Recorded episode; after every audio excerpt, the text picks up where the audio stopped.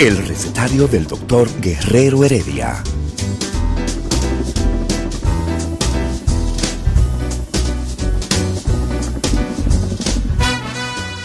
Una respuesta para cada pregunta. Una receta para cada problema. Ven a nuestra propuesta radial, amena, diversa y solidaria. Con alto sentido humano y profesional.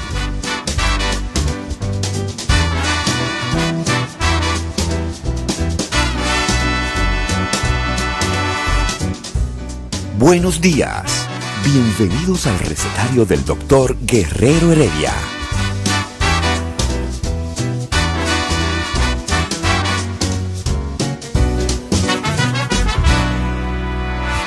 El recetario del doctor Guerrero Heredia.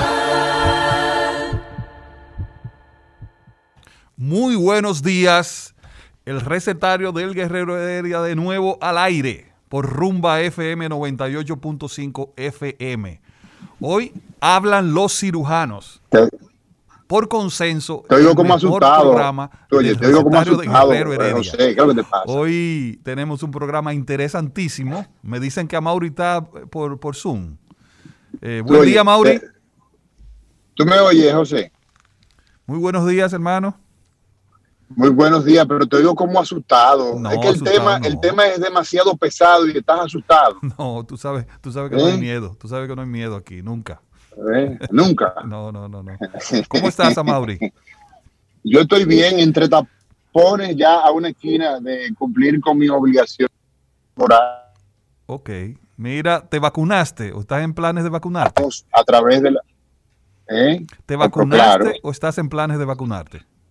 Tú sabes que nosotros siempre estamos adelante, adelante, aunque estamos en la segunda línea, pero claro, que sí, y hay que vacunarse. Yo estoy ya muy próximo, pero yo quiero, José, que tú le des la, el introito, no sé si, si ya nuestro invitado está, está por llegar, con nosotros, está, casi por llegar, pero mira, en lo que él llega, la verdad es que en el día de ayer nosotros estuvimos conversando sobre el tema de que llegaron las vacunas y eh, el tema obligado, y es, increíble cómo, cómo pasan las cosas, doctor José Ramírez, cirujano oncólogo de los del distrito. Sí. De los del distrito. Eh, cómo pasan todo un año hablando de un tema obligado y ahora es que el tema del el COVID tiene en la República Dominicana un, un, una actualidad sobre todo, porque llegan las vacunas y aunque es una, es una, una, cantidad eh, muy limitada, pero sabemos todos los esfuerzos que se están haciendo a nivel internacional por, las autoridades sanitarias de, nuestro país, necesitamos que la gente lo entienda y lo asuma. En esta etapa es básicamente para los profesionales que estamos trabajando, los de primera línea, ni tú ni yo estamos en primera no, todavía, todavía. A mí me toca en varias semanas. En varias y me la voy a poner a Mauri. Me la voy a poner. Eh, insto a todo el pueblo dominicano que se ponga sus vacunas cuando le toquen, que se dejen de estar escuchando voces eh, eh agoreras, diríamos, o sea, sin ninguna, sin ninguna base científica. Las vacunas han salvado millones de seres humanos eh, en la historia, en los últimos 50, 70 años y van a seguir salvando seres humanos. Y esta es otra de las vacunas que han hecho los científicos. No hay nada que esconder, no hay ningún chip.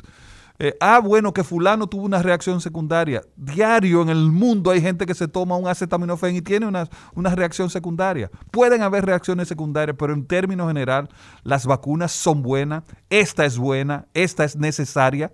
¿eh? Y, y, que la gente entienda, a Mauri, que el hecho de ponerse la vacuna no significa que la pandemia va a cesar inmediatamente, sino lo que significa que vamos a tener protección, que lo que se puedan enfermar van a ser más leves, pero nosotros hay que seguir insistiendo también con la protección de las mascarillas.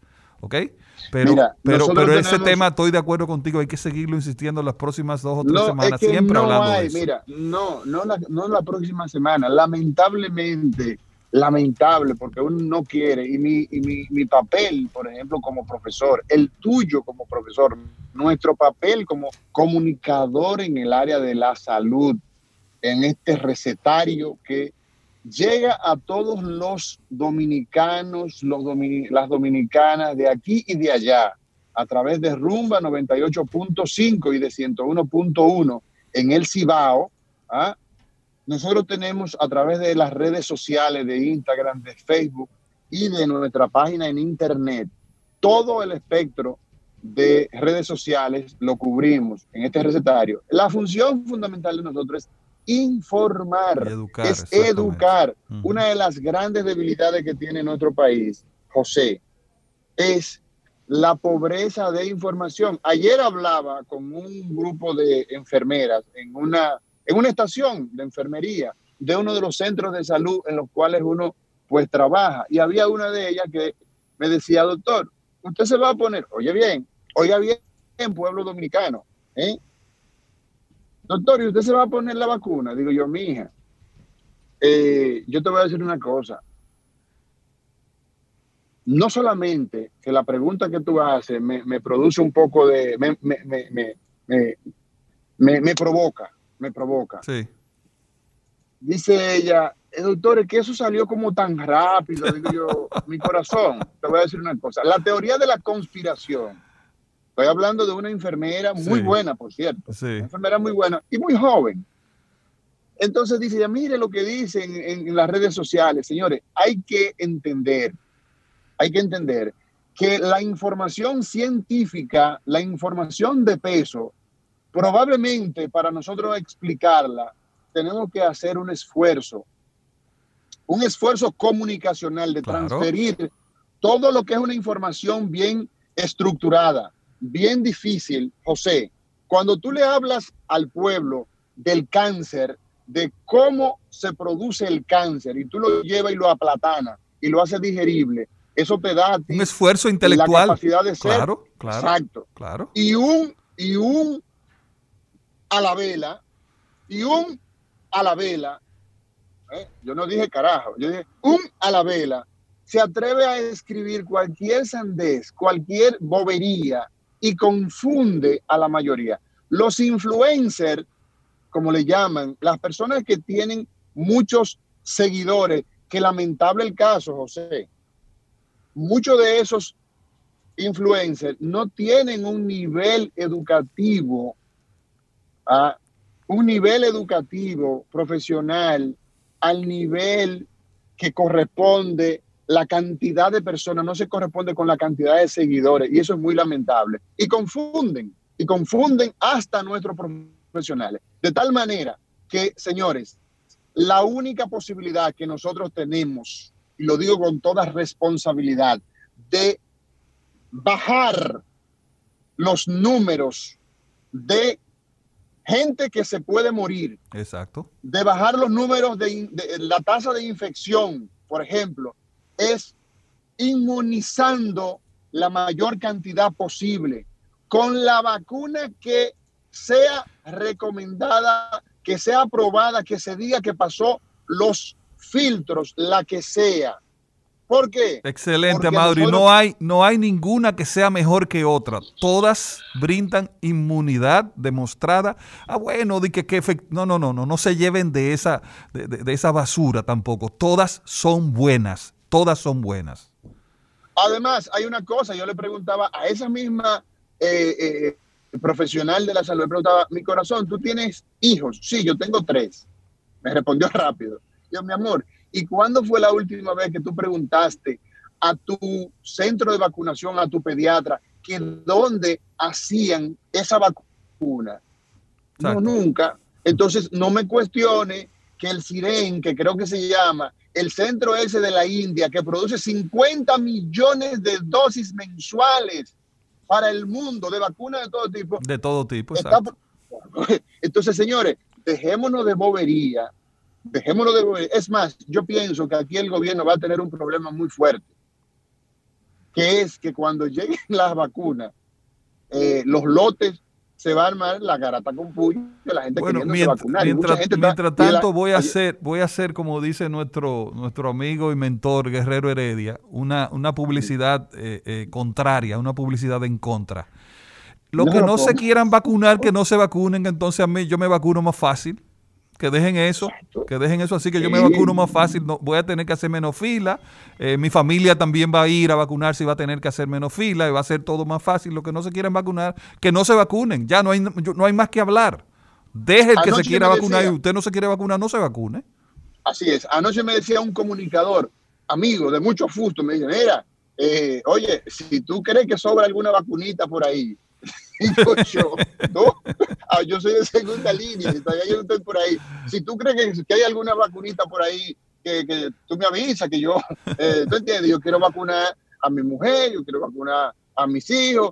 o sea, la, gente educada, la gente que está orientada, la gente que está edificada, está clara en que hay que utilizar esa herramienta que nos va a ofrecer un nivel de protección adicional. Y tal como decía José Ramírez, cirujano oncólogo, y el tema del día de hoy, tema bestialmente bien colocado. Yo no sé si esa palabra eh, cabía, pero un tema que es sobre la seguridad de la sociedad, la seguridad social. El tema que tenemos hoy con tu invitado, yo estoy a una esquina de nuestra emisora, eh, el invitado es... Gustavo Willamo, un experto en seguridad social. Exacto. Una de las gente que más conoce de esto, inclusive tiene la importancia de que estuvo en, los inicios de, esta, de, esta, de este sistema de aseguramiento. Bueno, dile a él que yo le voy a tirar con todo. No, yo, también. yo, le voy a tirar con, todo, también. Mira, para concluir este comentario, José, de mi parte, con el tema de las vacunas, eh, nosotros tenemos la obligación como, como, como recetario que somos de decirle a la gente que las mascarillas, las mascarillas, las mascarillas no pueden dejar de usarse mientras la situación de pandemia exista. Mientras esa situación de pandemia exista, usted no puede quitarse las mascarillas. Usted no debe dejar de lavarse las manos con agua y con jabón. Usted debe evitar las multitudes, debe evitar las multitudes. Ah, aquí les, siempre les decimos a la gente, no, que los barrios, los colmadones, la gente también, oye, la gente también de clase media, los muchachos de, de, de, de, de la Lincoln, eh, y los no tan muchachos viven todos los días, todos los días, juntándose y rompiendo los esquemas. Eso está prohibido. ¿Por qué? Porque tenemos mucha gente que se nos ha ido, gente que no debió irse de este mundo. Y los Estados Unidos ya tienen 500 mil muertos millón de, una enfermedad. Oye, eso no es fácil. Eso no es fácil. Nosotros en la República Dominicana tenemos 2.914, me parece. La, tengo un par de días, un día que no veo. Creo que por ahí andamos. 2.914 fallecidos, dominicanos, familias que han sufrido la pérdida de un ser querido. Y entonces el, distanciamiento social es importante, más de dos metros entre... Y, bueno, a Mauri.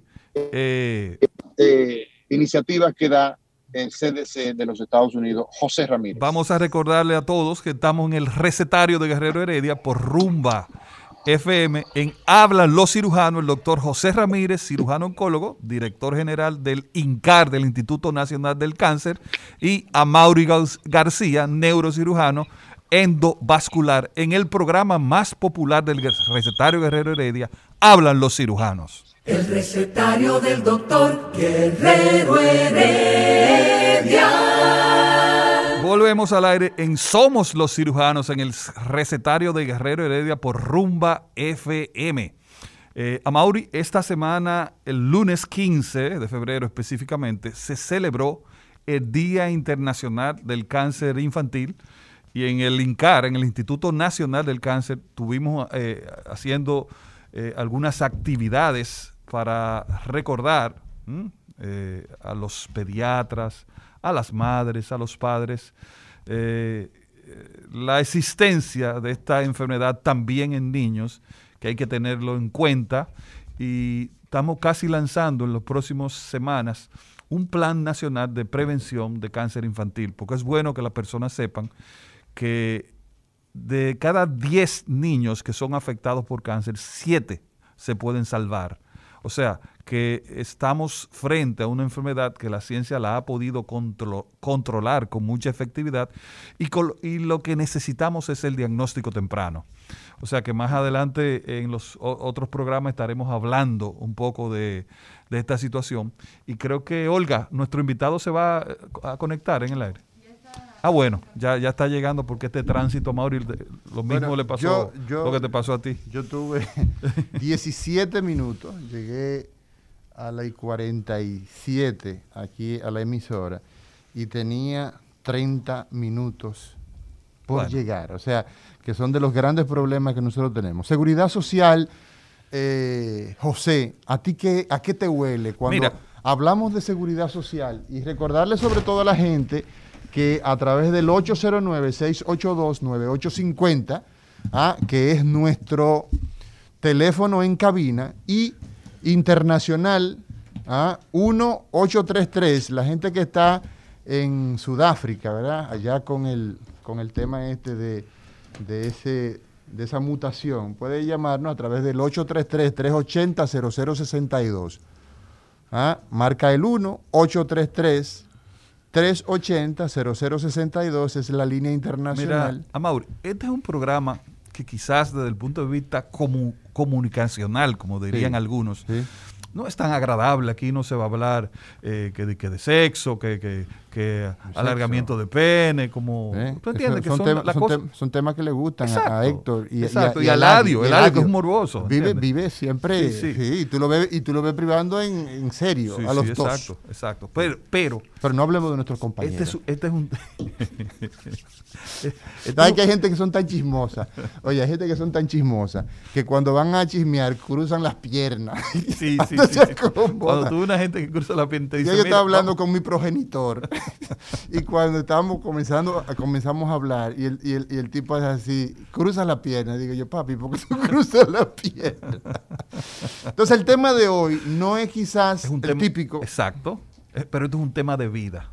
Es un tema de un problema que viene acarreando la, la, la sociedad dominicana desde hace muchísimos años. La misma CISARRIR, que es la, la superintendencia, dice que del bolsillo, o sea, de, las personas, aparte de lo que tienen su seguro, o sea, de su bolsillo, gastan una millonada increíble de dinero en copagos, en cuestiones de medicamentos, en coberturas, ¿no? Entonces, entonces, tenemos años en los diferentes espacios que hemos estado hablando de eso, quejándonos de eso, y yo siento como que no se ha hecho nada.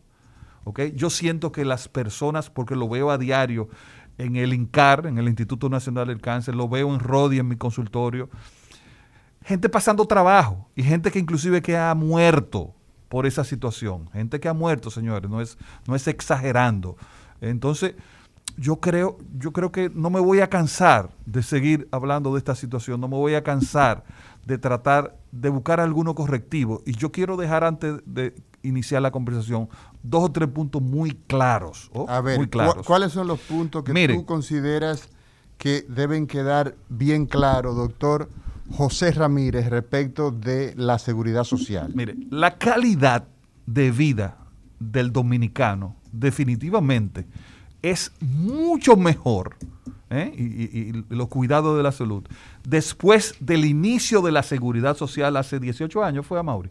No, fue en el 2021, pero arrancó un poquito después, ¿verdad? No, no, 2000, estamos en 2021. no, fue en el 2001. fue en el 2001, recuérdate que... Sí, tenemos 19, 19, años, sí, 19, 18 19 años. Eh. Tengo que reconocer ¿eh? que la calidad de vida, la atención de salud, del pueblo dominicano es mucho mejor después de la seguridad social que antes, que inclusive mucho tiempo antes, mucho tiempo antes las aseguradoras daban un buen servicio. Otra cosa que yo quiero dejar en claro, ¿eh? en mi posición, a mí no me gustan los monopolios. Yo creo, yo no creo en el sistema de un solo seguro. Yo creo que deben existir una diversidad de ARS de aseguradoras. Lo que, lo que yo sí creo que debe existir una real supervisión y que la ley, nuestra ley de seguridad social, para no abundar mucho después, es muy buena, no hay que cambiarla. Lo que hay que hacerle algunos retoques, lo que hay que hacer es algunas revisiones. Ya yo veo que ¿Eh? tú y yo nos vamos a jalar los moños en este programa del día de hoy. El recetario del doctor Guerrero Heredia. Continuamos en este recetario del jueves 18 de febrero del año 2021 y tenemos ya en nuestros, en nuestras, en nuestros medios al invitado del día de hoy. Al doctor Gustavo Willamo. Gustavo Willamo. Experto en, eh, eh, en, gerencia de salud, en seguridad social y uno de los iniciadores de esta ley, o sea, de, lo que puso en funcionamiento. Yo no lo llamaría culpable, ¿eh? yo lo llamaría... Yo, yo, yo, yo, yo sí, yo, yo, yo, vengo por ahí. Bueno, Gustavo, buen día. Mm, tiene, tienes el teléfono cerrado. ¿eh? Tienes el teléfono cerrado, el, micrófono cerrado. Ahí ahora, sí, ahora, sí, ahora sí, así. Eh, Mira, buen día, hermano. Buen día. ¿Cómo están? Muy bien, estás en el aire por el recetario de Guerrero Heredia por Rumba FM. Lo, vengo oyendo, ya estoy a media esquina, tenía 45 minutos de la privada con 27 aquí a la Tiradentes. Te lo creo, te lo creo. Lo primero, lo, primero que quiero preguntarte es, eh, doctor Willamo, me alegra que estés con nosotros. ¿Qué es la seguridad social? Y antes de eso, tú oíste mis principios, ¿no? Para no interrumpirte más, ¿eh? No, no, claro. Para, dejar claro. Oye, yo vengo oyendo el programa ah, y estoy un poquito ansioso porque eh, a Mauri dijo que me estaba esperando para darme con todo. Con todo, eh, con todo que te voy a dar, pero, pero claro, en el sentido... Voy a, dividir el programa en dos, Willamo. Primero con el tema de las exclusiones, del tema de los medicamentos y de los servicios que no lo cubren, y segundo vamos a hablar del financiamiento. Tú me dijiste cuando eso comenzó en el año 2001, 2002, yo recuerdo hablé contigo, yo le dije, Willamo, ese listado de, de, procedimiento quirúrgico está incompleto. Y tú me dijiste, mira hermano, esta ley hay que lanzarla, porque no nos podemos detener ya. En el camino vamos a revisar eso, vamos a revisar qué va, qué no va, vamos a introducir cosas nuevas. Lo que yo digo, Willamo, que eso no ha pasado. Entonces, tú me dijiste hace algunos meses que hay un método de, cobertura por, por, o sea, explícame, ¿qué se puede hacer? ¿Tiene solución esto? Sí, sí, José, tiene solución, lo que necesita es voluntad política. O sea, lo que se necesita para que la solución llegue eh, es precisamente que haya una voluntad política para, para resolver, porque eh, los modelos han ido cambiando en todo el mundo. Eh, tú sabes que yo soy un estudioso de este tema y de hecho voy tratando de mantenerme actualizado con todas esas situaciones.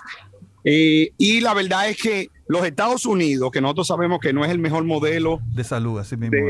de seguridad social, de seguridad social. Tiene mascarilla ahí, perdóname, que es que voy llegando al emisor y dejé la mascarilla en el carro. No te, no te preocupes, no te preocupes, William.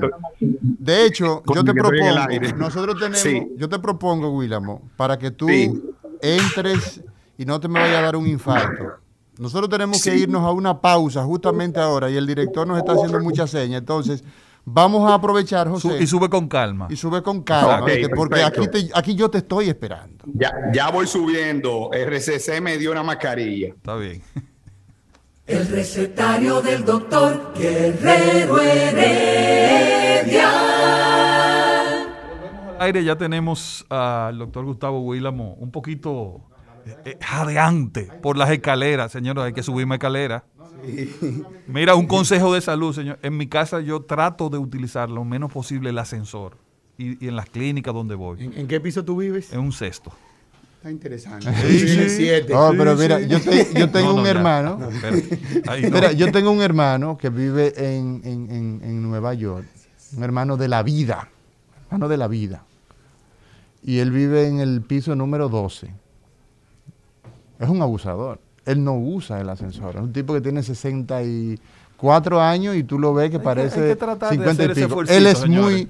Entonces, estamos con el doctor Gustavo Guílamo. Experto en seguridad social. Quien es un amigo, es una persona que a lo largo de todos estos años lo hemos estado viendo, trabajando muy imbuido en el tema de la seguridad social y que gentilmente ha seguido a tu invitación, José. Así que gracias por, por traernos a, a Guílamo. Y yo creo que la pregunta obligada, Guílamo, para que la gente entienda todo este, este tema es, ¿qué es la seguridad social? ¿Con qué se come eso? ¿Qué es eso? Para que el pueblo nos entienda en este recetario de 98.5, el recetario doctor Guerrero Heredia. Bueno, vamos a tratar, vamos a no dar una definición académica. No, no, no, no, no. Sino eh, aterrizado al lenguaje llano. Así es. La seguridad social no es más que el mecanismo que tienen los estados para proveer a su gente de una protección en diferentes ámbitos de la vida. Salud, garantizar pensiones, garantizar ingresos, garantizar eh, eh, eh, prestaciones cuando tenga un riesgo en el trabajo, sea de enfermedad, sea de accidente. Y por ahí la seguridad social va abriendo un abanico muy grande, muy grande, que en nuestro país lo hemos limitado hasta ahora a tres aspectos, que son salud, pensiones y riesgos laborales. Okay. Para dejarlo ahí. Entendido. Entonces yo te decía ahorita que me gustaría dividir la conversación en esos dos aspectos. Vamos al famoso PDCS, que yo he hablado muchísimo desde hace años. ¿Por qué la gente cuando tienen que hacerse un procedimiento, la ARS le dice, no, no te lo cubre? Que yo siempre he dicho que eso no es culpa de la ARS, porque la ARS simplemente hace lo que dice ese famoso PDCS. ¿Qué es el PDCS, Gustavo? Bueno, el PDCS, como yo le llamé al hijo putativo del plan básico ¿El quién? de salud. ¿El quién? Me lo, dijiste, me lo dijiste en el 2002. Plan básico de salud. Te lo dije. Eh, no? en, en, la radio no se puede estar diciendo malas palabras. No, no. ese, ese, ese, es el término. ¿Eh? Ese es el término eh, legal para este caso. ¿Qué, eh, ¿Qué, tú quieres decir con esa bueno, expresión? la ley no creó un PDCS, un plan de servicio de salud. La ley mandó a que estableciéramos un plan básico de salud un plan básico. de salud. Quiere decir una cartera básica de servicios que tienen garantía de cobertura obligatoria para toda la población, que es la canasta mínima, la canasta básica de servicios. De ahí en adelante tú tenías la opción de comprar servicios adicionales a través de planes complementarios. Y eso es lo que tiene un valor, esa canasta esa canasta básica tiene un valor. Ahora, ¿qué pasó? Eh, en el, después de tantas discusiones y siete posposiciones al inicio del, del Seguro Familiar de Salud del régimen contributivo, que debió comenzar en el 2001, en el 2002, perdón, eh, en noviembre del 2002, a 15 meses de aprobada la ley, comenzamos solo con el régimen subsidiado, ya con un plan básico aprobado. El subsidiado es el que paga el Estado. El que paga el Estado, exactamente. Es el que la gente dice, no, cuando tú le preguntas... El del gobierno, el del, gobierno. Es el del gobierno. El del gobierno. Eh, entonces, nosotros, ¿verdad? Definimos toda la cartera, costeamos ese plan básico de salud y está hecho en base a un modelo de atención que es lo que debe ser la naturaleza de las propias ARS, como su nombre lo dice, Administración de Riesgo de Salud. Ese es un aspecto que es importantísimo que la gente le quede claro. Las ARS son los dueños del sistema. ¿Qué son las ARS? Porque cuando tú, de la ley. Cuando, eh, eh, no, no, no. ¿Qué son? Exacto. ¿Qué es lo que son? ¿Por qué? Porque que se hayan convertido en otra cosa o que la interpretemos como otra cosa, yo o creo que, que, dejen, o que las dejen hacer otra cosa. Exacto. Yo creo que es muy importante. Pero por eso, ahí es que tenemos que entrar, porque la distorsión comienza ahí. ¿Ok? El plan básico de salud se costeó de una forma que garantizaba una integralidad de los servicios. Por eso se, ustedes escuchan decir que eh, son, está por grupos. Pero esos grupos no dejaban de tener una cobertura continua, porque una cosa es el paquete de prevención y promoción. Es lo, que, es lo que tú siempre me has explicado. Exactamente, un paquete de promoción y prevención con una cantidad de servicios que nosotros como país, como política de salud, necesitábamos tener garantizada la atención prenatal, la vacunación, el cuidado de niños, hipertensión y diabetes, que son dos graves problemas. Eh, y eh, entonces ya en ese momento se hablaba de la salud del niño en general, donde estaban todos los temas de... Pero eso fue poesía. No, no, no, no era poesía, espera. Por eso, por eso es que si no hacemos esta historia, que es donde, donde está la, la gente confusión, no va a entender, claro. la gente no va a entender dónde se distorsionó. O sea, dónde se dio la mutación del, de, del virus que entonces atacó al Seguro Familiar de Salud y ha creado todos los problemas que tiene hasta Tú te vas a meter en lío en este eh, programa. no, no, no, no, no, Gustavo un hombre responsable. Yo nunca le he tenido miedo a eso. eso me gusta. Yo nunca le he tenido miedo a eso. 15 años en televisión hablando solamente de estos temas. Claro, claro. Y planteando, planteando soluciones, porque José lo sabe, porque parte, eh, ha sido parte activa con, nosotros en parte de tu programa. Parte de mi programa y él sabe que nosotros, todo lo que decimos que está mal, decimos que hay que hacer. Entonces, ¿dónde vino la mutación? Entonces, viene la mutación, ¿dónde? Que se pospone, que no alcanza. Recuérdense que después del 2002 vino la crisis del 2003. La, crisis, financiera. ¿Qué pasa? La, de Hipólito. Teníamos un, un plan básico costeado que rondaba los 121 dólares. En ese momento, todo el mundo estaba de acuerdo con que eso era suficiente, porque iba con un modelo de atención que significaba que había una puerta de entrada, una atención primaria, y desde ahí un referimiento a los servicios especializados. Eso significaba que la gente no iba a circular libremente. ¿Qué pasa? O sea, se planteaba, Willamo, para que la gente entienda, que las personas iban a entrar al sistema de y es lo que manda la ley todavía. Entran a través de la atención primaria. ¿Qué significaba eso? ¿O qué significa? ¿Qué significa eso? Lo que pasa en el mundo entero. Menos aquí. Menos aquí, porque aquí decimos que no se puede. Pero en Inglaterra, que son, tienen todo el dinero del mundo delante de nosotros. Más tres libras Más tres, exactamente, más tres libras esterlinas. Tienen toda la tecnología, tienen todo el acceso y todo. La gente, si no va a un médico primario, no puede acceder a servicio especializado. Y si se va directo, no le cubre nada de lo que venga. Tiene que ni eso, ni nada de lo que le indiquen desde ahí, porque es el modelo. Perfecto. Eh, empezó el choque de trenes de que una, el dinero no iba a alcanzar, por un lado, y dos, que las clínicas básicamente y los médicos se opusieron a que tuviéramos atención primaria. Obviamente, hubo una distorsión que empezó a generarse por las ARS, porque las ARS, en el interés de vender planes complementarios, lo que hicieron fue decir que, mira, para que tú no tengas que ir por la atención primaria, que eso va a ser eh, el demonio. abajo de una mata de coco, un médico que tú no conoces, que te van a dar, y no, tú, ya tú y un médico bruto, son médicos generales que no saben de medicina, todo, o sea, eh, le metieron el cuco, le metieron el cuco, tú tienes que comprar un plan complementario, vendieron muchísimos planes complementarios, entonces vinimos a, finalmente después de siete posposiciones a un acuerdo, el acuerdo para el inicio del, del plan básico de salud en el 2000 7, ¿verdad? Final Cinco del años después. Final del 2006, final del 2006, 7 para comenzar en, entonces en septiembre del 2007 en lo que se organizó algunas cosas y de ahí se planteó un plancito, como yo le llamé siempre. Un bajadero. Sí, un plancito, entonces el plancito, el este plancito, le buscaron un bajadero, un bajadero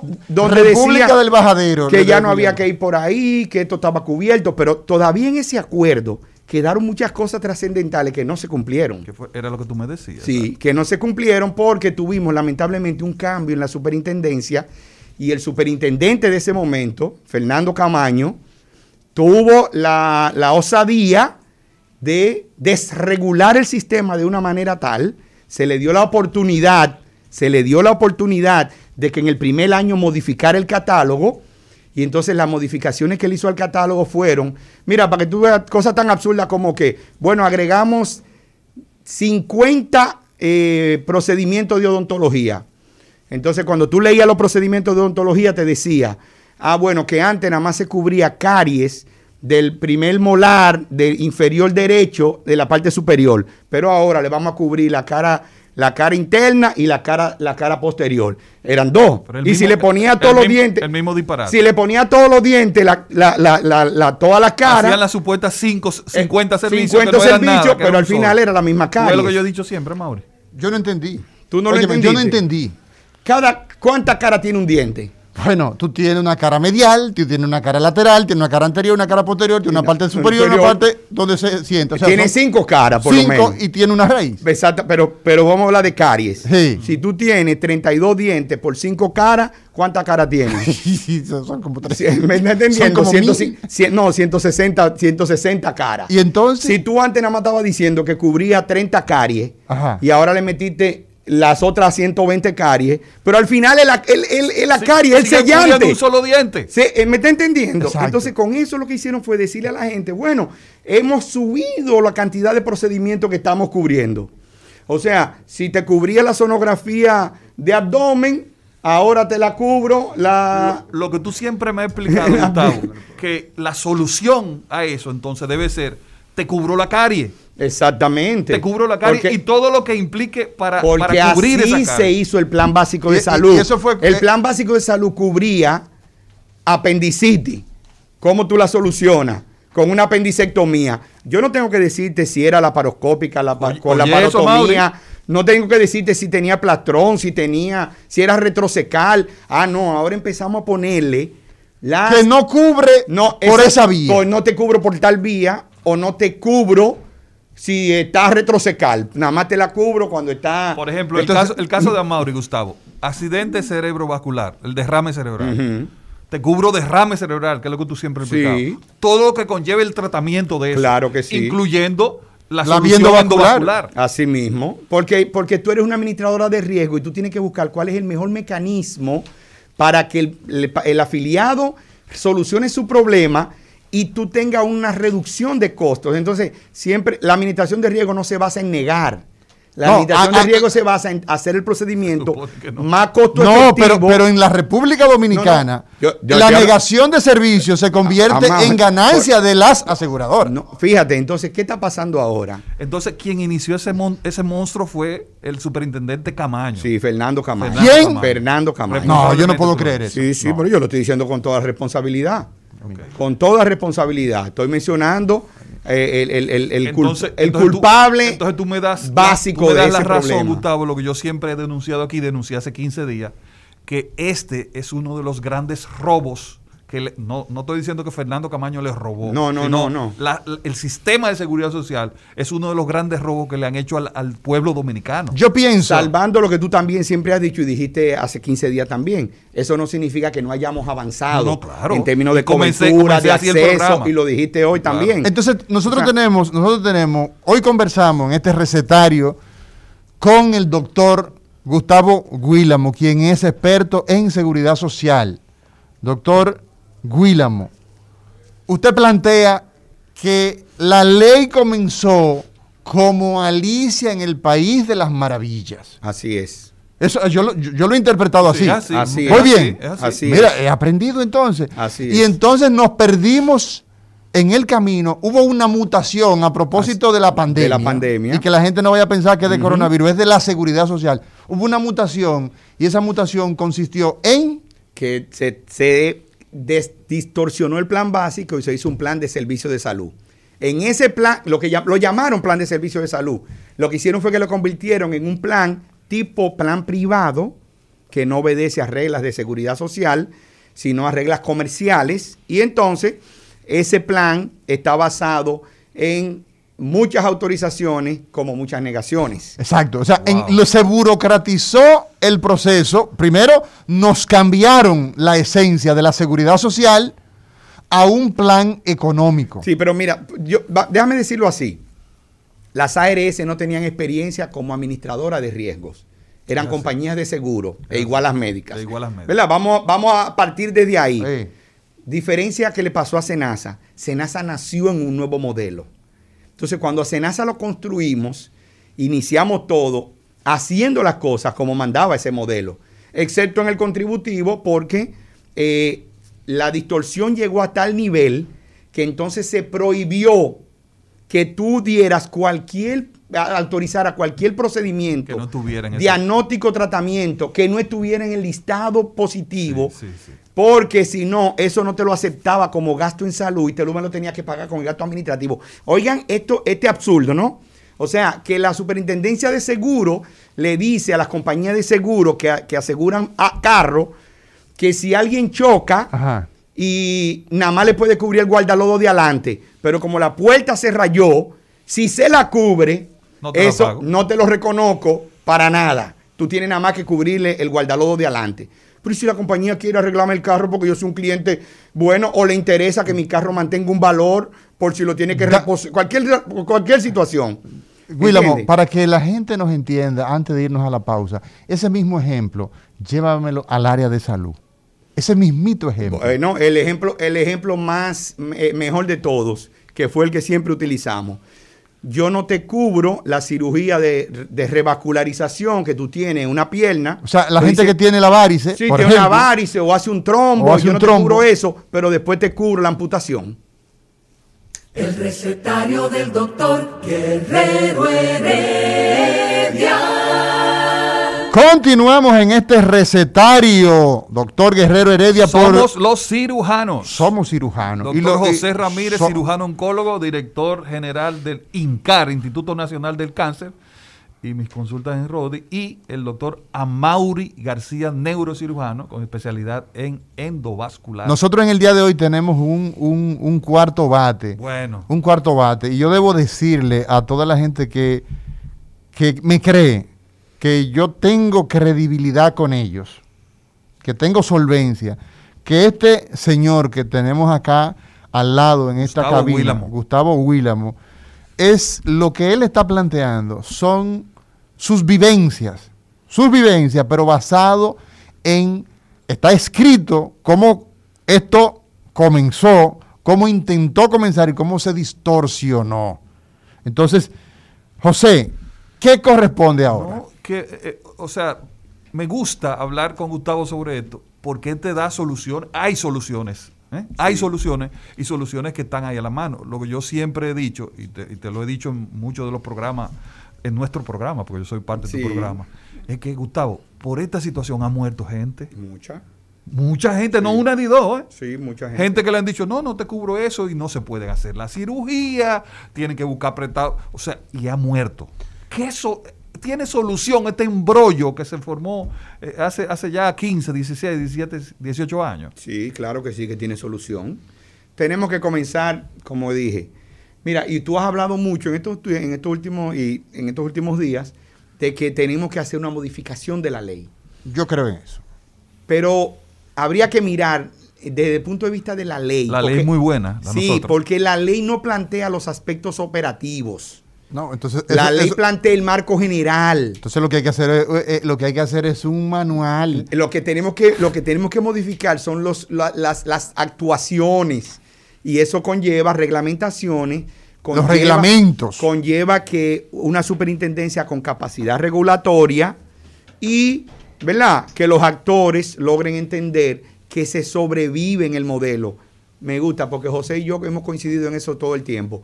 No nos gusta un solo, un solo eh, un monopolio. Monopolio. yo, por ejemplo, a mí me encanta Senasa. a, mí que no, me, hablen de que, eh, una, no, que porque Senasa haya sido eficiente. Yo soy senasólogo, por ejemplo. Sí, pero, pero eso no significa. Senasa tiene que ser el regulador del mercado. ¿Qué quiere decir el regulador del mercado? Senasa ahora mismo tiene 7 millones de afiliados. Sí.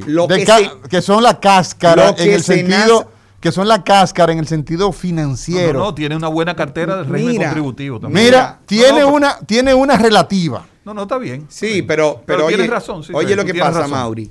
Lo que Senasa haga, lo hacen los otros. Exactamente. Cuando empezó el plan de servicio de salud, se puso que el alto costo solamente tenía 300 mil pesos.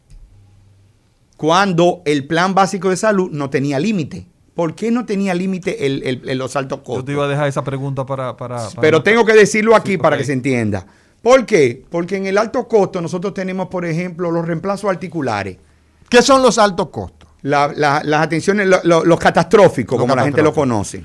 La alta costo y alta complejidad. Pero Hacer una cirugía cardíaca. Nosotros tenemos, por ejemplo, por ejemplo, tenemos ahí los reemplazos articulares. Exacto. Creo que tú conoces un poquito de eso, sí, ¿verdad? Sí, sí, sí. Yo, soy ¿Verdad que sí? Ahora, dime, ¿Cuál, de la, ¿Cuál es el reemplazo articular de rodilla que va a llegar a un millón de pesos?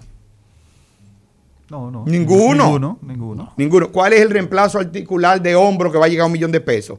Ninguno. Todavía las cirugías de corazón abierto no llegan al millón de pesos. Ni siquiera hoy día.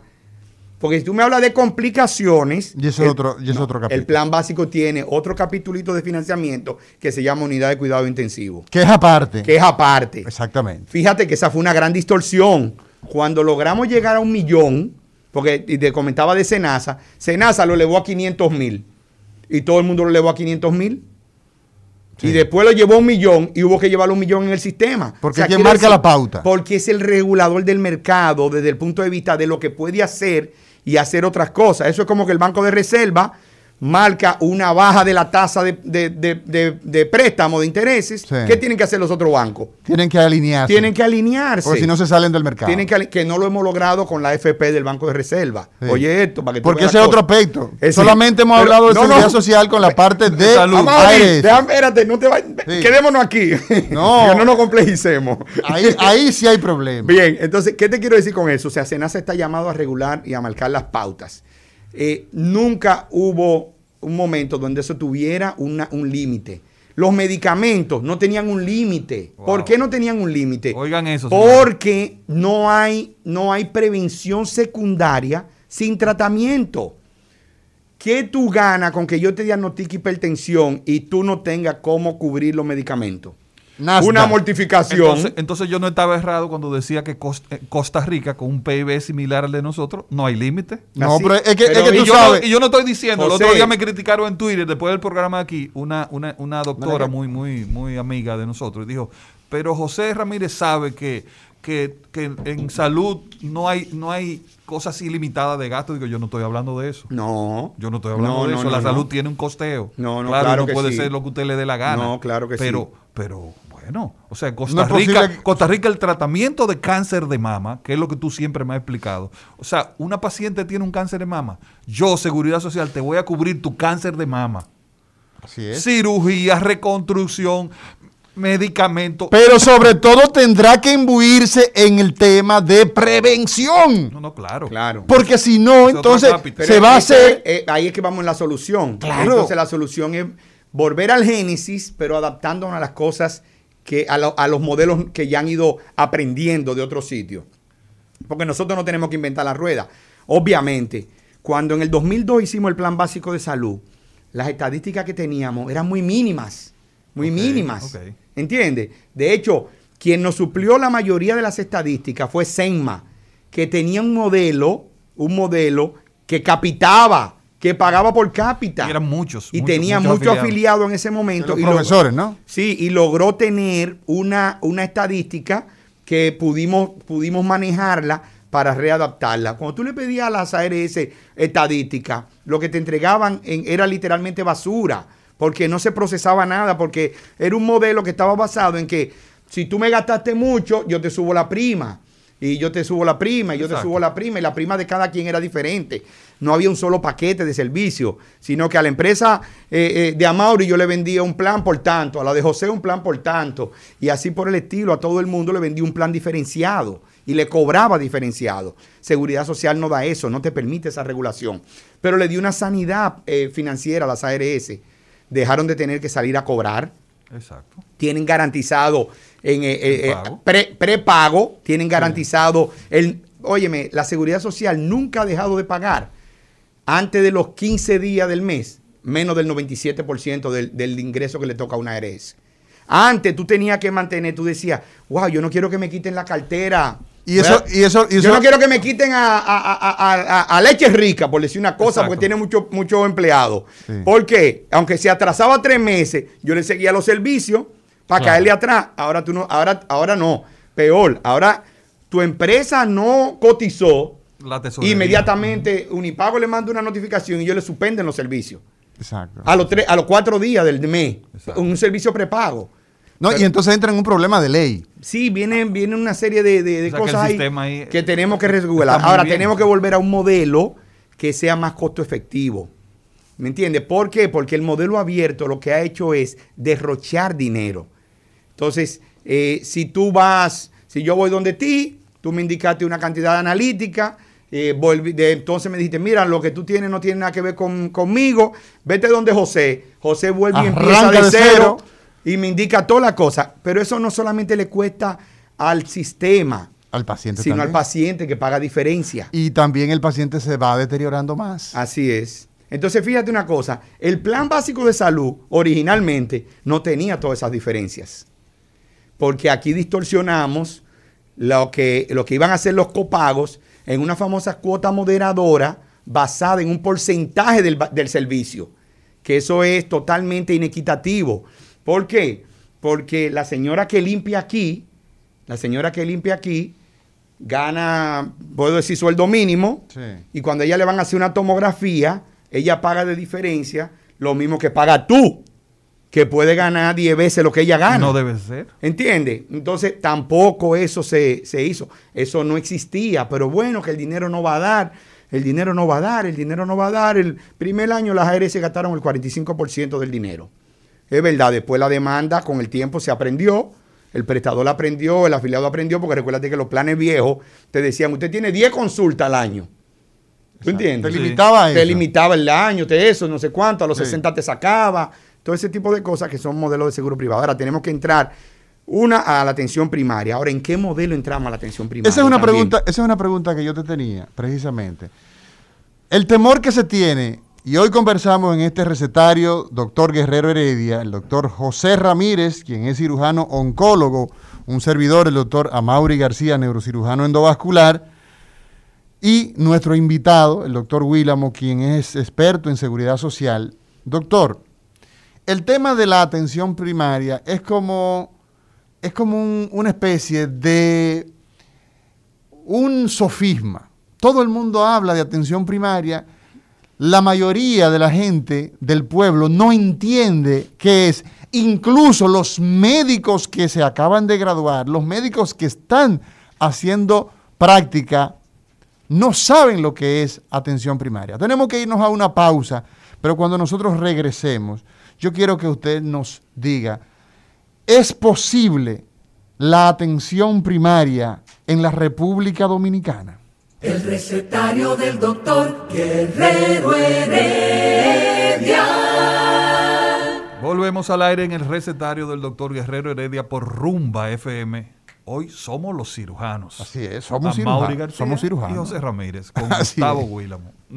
Bueno, yo creo que me tienen abierto el cerebro, me tienen abierto el colon, me tienen abierto el abdomen, el pecho, porque esta gente me están por sacar. Te hemos, tirado para el, medio. En un ratito me están por sacar todo.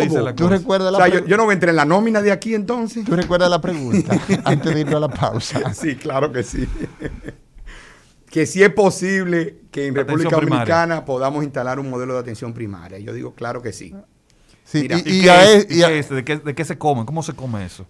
Eh, fíjate, la primera distorsión que ha habido la hemos tenido desde el punto de vista de las autoridades, que han tratado de negar la atención primaria desde el punto de vista de un nivel de atención. Que no, que la atención primaria es una, empiezan con una teoría. Sí. ¿Me está entendiendo? No, que la atención primaria se den todos los niveles, por esto y por esto y aquello en el mundo entero donde ha funcionado, al final, atención primaria es el sinónimo de primer nivel de atención. Claro. Ahora, la atención primaria ha venido evolucionando y ya la, atención primaria eh, ampliada no significa solo el médico familiar, solo el médico general, solo el ginecólogo que está atendiendo las cosas básicas, ni el pediatra. Tú puedes tener en atención primaria tantos servicios como tú puedas tener, de manera que tú eh, estableces un, servicio integral. Y es ahí donde las clínicas caben. Lo que la clínica, para entrar en ese modelo, tienen que entrar con un modelo, eh, aprender a hacer una gestión diferente, porque el modelo de contratación es diferente. Y aquí te puedo decir con toda la certeza, aquí no hay un dueño de clínica que se haya sentado a estudiar modelo de contratación de servicio. O sea, son dos desconocedores de... Son totalmente desconocedores todo lo que tú le plantees le va a dar miedo, porque hay que aprenderlo a manejar. O sea, hay que conocer. Pero es peor, las ARS, la mayoría, la mayoría, no es que no haya gente que lo sepa, tampoco han aprendido de modelos de contratación y lo que hayan aprendido teóricamente tienen miedo a implementarlo. porque Aquí todo el mundo está pescando en río revuelto. Para, para un prestador, eh, que pueda cobrar algún tipo de diferencia en Prestador un para que la gente nos entienda, la clínica y el médico. médico el, que, el, que, da el servicio. Sí, el que da el servicio, un prestador de servicio de salud, que pueda, que pueda cobrar una diferencia, eso le da un flujo de caja, mientras la ARS le pague en 45 días o 60 días. Sí. ¿Ok? Que ella cobró eh, antes de dar servicio. ¿Ok? O sea, ya, a ella le pagaron antes del servicio, pero ya te lo pagan en 60 días, 45 días. Que ese es un eh, tema. bueno, ese es un tema. Pero no, es el de hoy. Exacto. no es el de hoy. Entonces, ¿qué tenemos ahí? Tú tienes que también para la ARS, este modelo significa pescar en río revuelto, porque primero eh, niego un servicio porque o no está cubierto, porque entiendo que el diagnóstico, porque entiendo que... Porque hay una coma larga. sí, porque exactamente. porque, hay, porque, porque, el doctor, porque, el doctor, porque el doctor Willamo no está en mi, en, en, mi, red. En mi red. O sea, porque no me pertenece a mi ARS. Sí, sí. Por todas esas boberías. Entonces, pero a la vez también, después que yo le envío la factura, como clínica, como hospital, entonces viene el tema de las glosas. Quiere decir que eso conlleva, que eso conlleva que haya una ganancia para la ARS porque Por negación la cantidad de, servicios no lo autoriza, porque negar servicio es el servicio que no está, que está cubierto. Lo que significa no cobertura no es una negación de un servicio. Es, que es, que hay que incluirlo. Es que hay que incluirlo, pero lo vamos a tener que incluir porque seguimos con un modelo de un catálogo por, por una prestación listada. Exacto. Entonces, cuando le pusimos esa, que fue la gran distorsión que le comenté, cuando decía apendicectomía. Ya. Ya, ahora cuando, cuando empezamos a ponerle los apellidos. Cáncer de colon. Sí, cáncer de colon. no como ahora que el recto, cáncer de recto no lo cubre. Eh, eh, o sea, el los, los, dominicanos no tienen recto. No, no tienen recto. Sí, exactamente. Entonces, cuando es un tema interesante para presentarlo ante los foros científicos del mundo. Sí, pero los dominicanos no tienen recto. Pero tenemos 15 años hablando de eso. no, pero óyeme. Gustavo y yo tenemos 15 años. Pero el recetario del día de hoy. Se vuelve y pone el mismo ejemplo de, la, del abdomen perineal. ese ejemplo ya es, ya, yo creo que me lo Eso está patentizado. Que el abdomen perineal tiene 100 años. Esa cirugía tiene 100 años. Y no te incluye en, el, plan. en el plan. O sea, esa cirugía, ¿cómo se hace? O sea, ¿por qué se hace? En cáncer de recto. Sí, pero... es una cirugía que consiste en tú estirpar el recto por vía perineal y por vía abdominal. Exacto. Por el NIE, usted, usted entra por el ¿Por NIE. ¿Dónde? Bueno, por NIE. Para profesor de anatomía. Bueno, es que, es que nosotros. Profesor de anatomía. Bueno, y, y con maestría en embriología. by the way, si tú quieres. Ahora, para que la gente entienda. que entra por el NIE. Eh, para que la gente entienda, el abordaje se hace entre el ano y los genitales, esa región, ese suelo pélvico se llama. se llama eso? El, NIE. ¿No te gustó? el NIE. NIE. Nies. Nies. Entonces, entonces uno ni es otro. Entonces, ese, ese procedimiento. Y eso es un procedimiento que no es nuevo, no es una cosa de la NASA. Tiene 100 años y no está cubierto. El doctor Ramón Tallá, el doctor Ramón Tallá, que es uno de los pioneros de eh, eh, eh, juntar la gente en Nueva York. Óyeme, agarró y puso la tapa al pomo el año pasado, el antepasado, y le trajo un proyecto. Mira, en la ciudad de Nueva York hay 2.600 profesionales del área de la medicina, médicos. Dominicanos. Dominicanos, latinos, norteamericanos, hay eh, eh, eh, hindú, de todas las, pero hay una gran cantidad de latinos. Y lo dirige la cabeza de eso es el doctor Ramón Tallá. Trajo un proyecto acá piloto para que nosotros entendiéramos, para que el Estado le entregara lo que quisiera para poner el modelo de atención primaria que en Nueva York, en Nueva York tiene más de un millón de afiliados. ¿Por qué razón nosotros no podemos utilizar esas experiencias, doctor Gustavo Willamo? Bueno, me gustó que tú trajeras ese tema. Porque yo comencé a trabajar eso primero que Ramón Tallán. Excelente. lo digo aquí públicamente. Porque nosotros trabajamos, antes de Ramón Tallá estar envuelto en ese proyecto, eh, mi hermano Dagoberto y yo, eh, junto con el, doctor eh, José Jacín, tuvimos un acuerdo con una empresa norteamericana para manejar lo que se iba a llamar el proyecto Medicare International.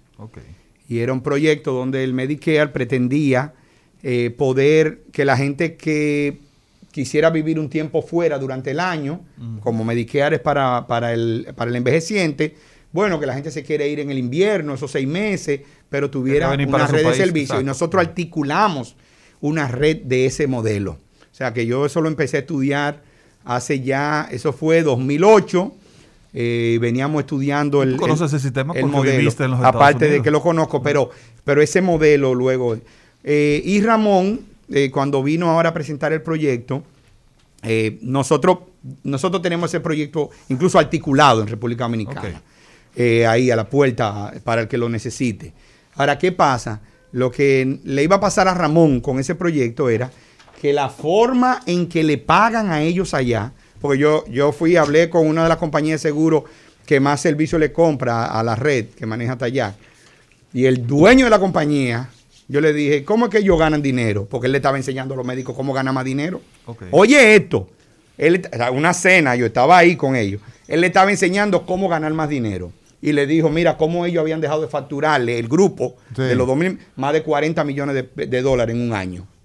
O sea, ustedes se han dejado de ganar más de 40 millones de dólares en un año porque allá la, el pago per cápita que le dan a esa compañía de seguro, que le subrogan el servicio de Medicare o Medicaid, le va pagando de acuerdo al riesgo del paciente.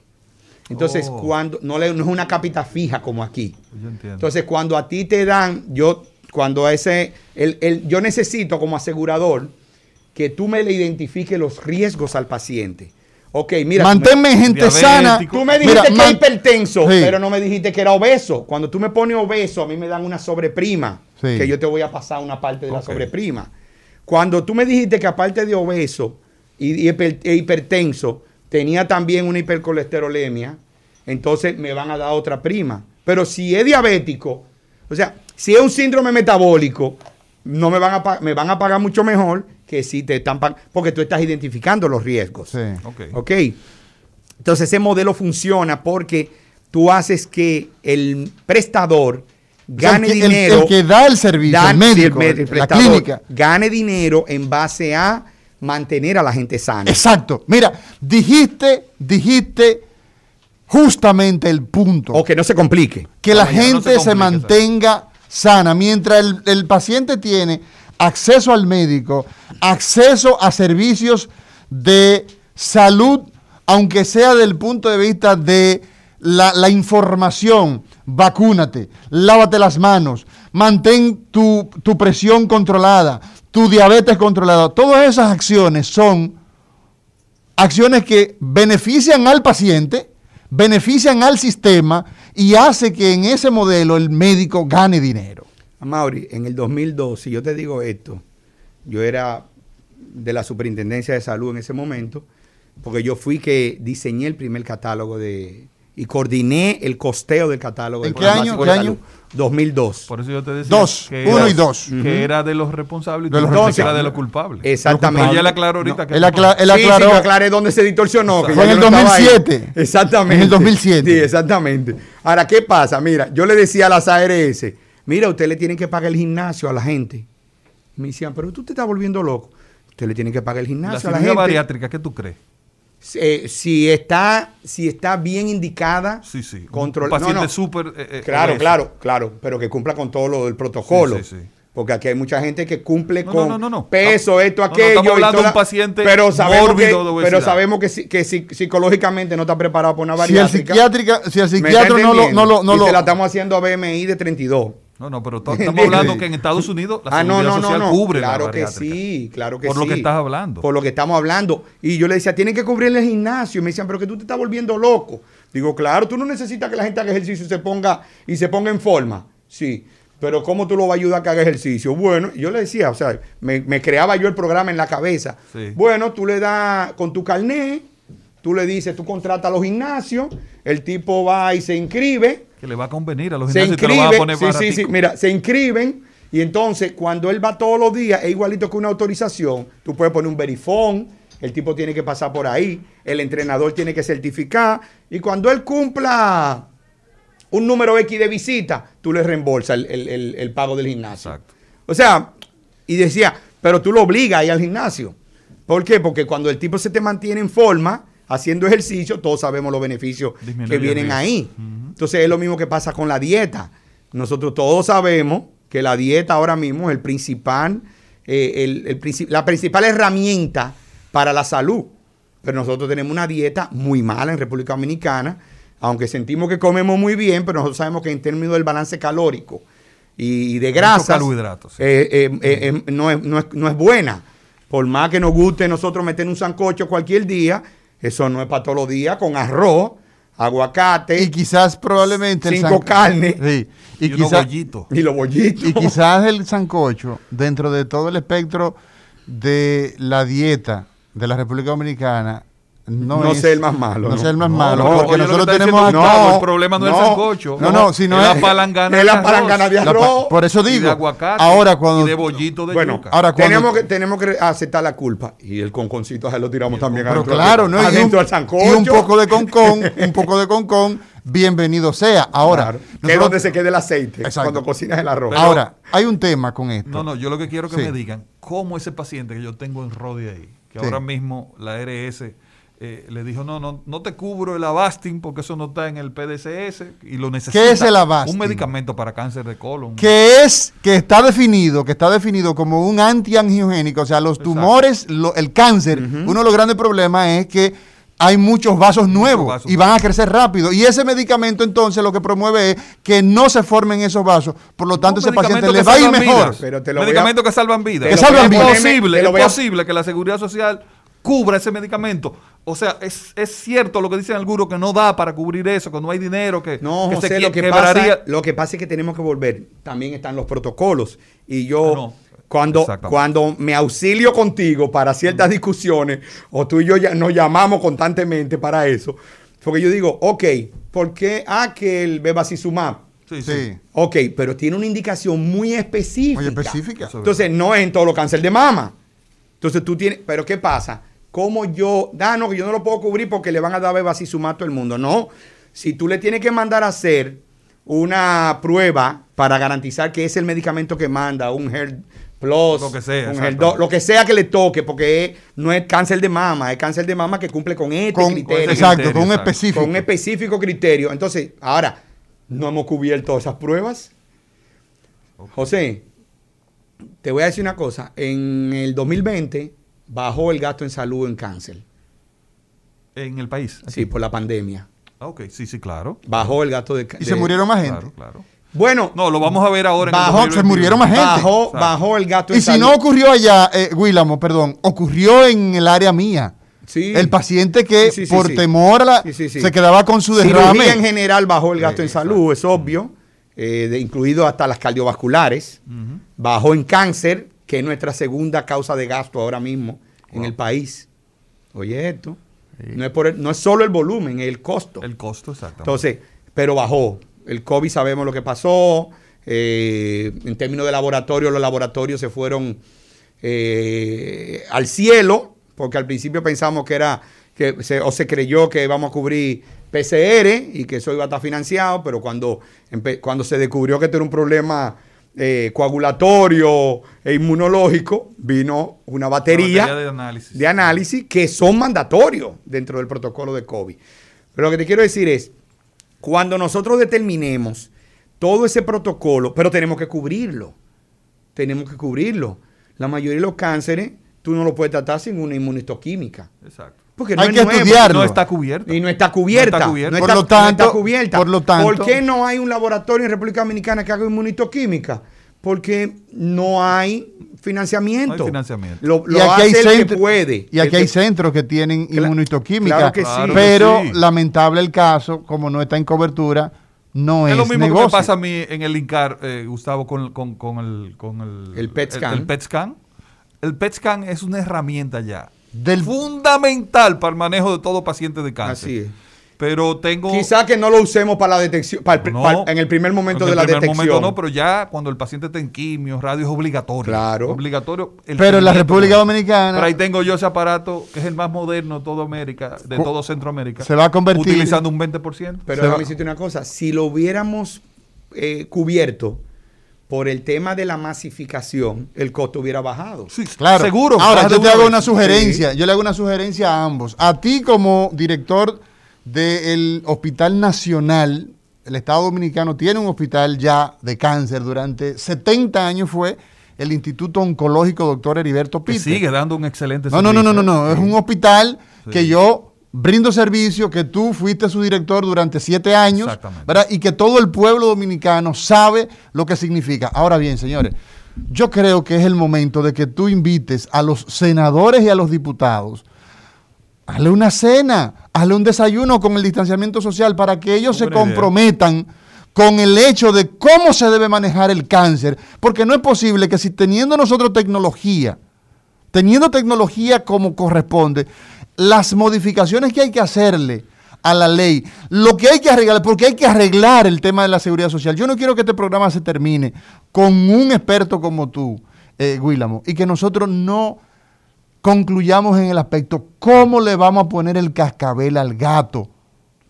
Bueno, creo que sí, que tenemos que, tocar todo lo que son los aspectos de modificación de la ley.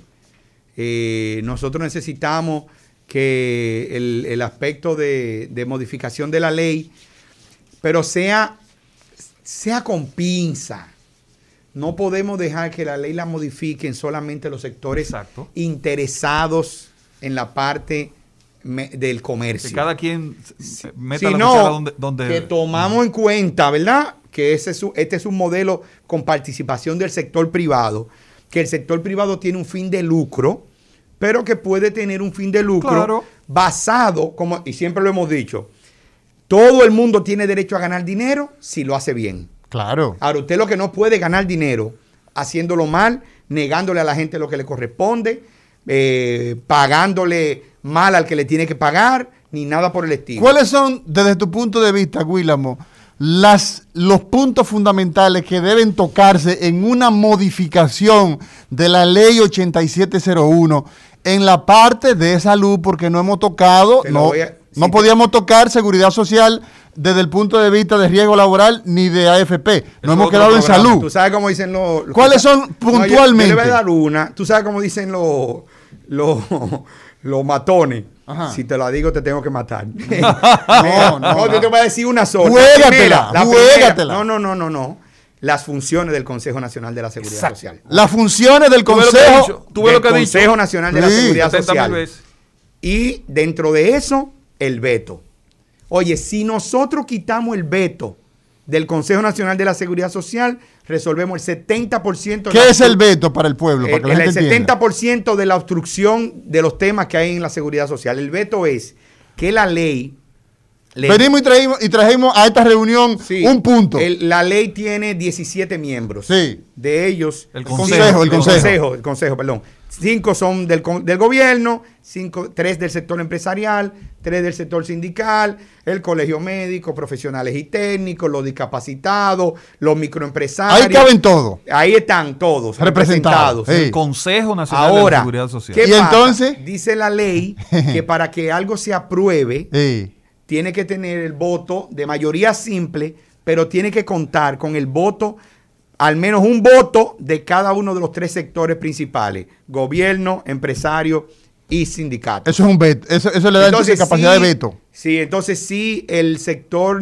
empresarial dice que no, dice que no, entonces la resolución no pasa, aunque de los 17, esos tres no, 14 voten. Ay, ñeñe. 14 a 3, pero si lo hacen los sindicatos también. Pero debo decirte algo el gobierno nunca ha vetado.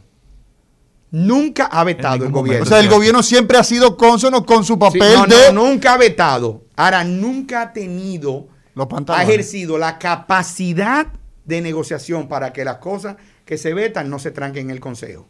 Porque en el Consejo se trancan cosas que, que hay que resolverlas porque un sector necesita que le resuelvan un tema que no tiene que ver con la seguridad social afuera.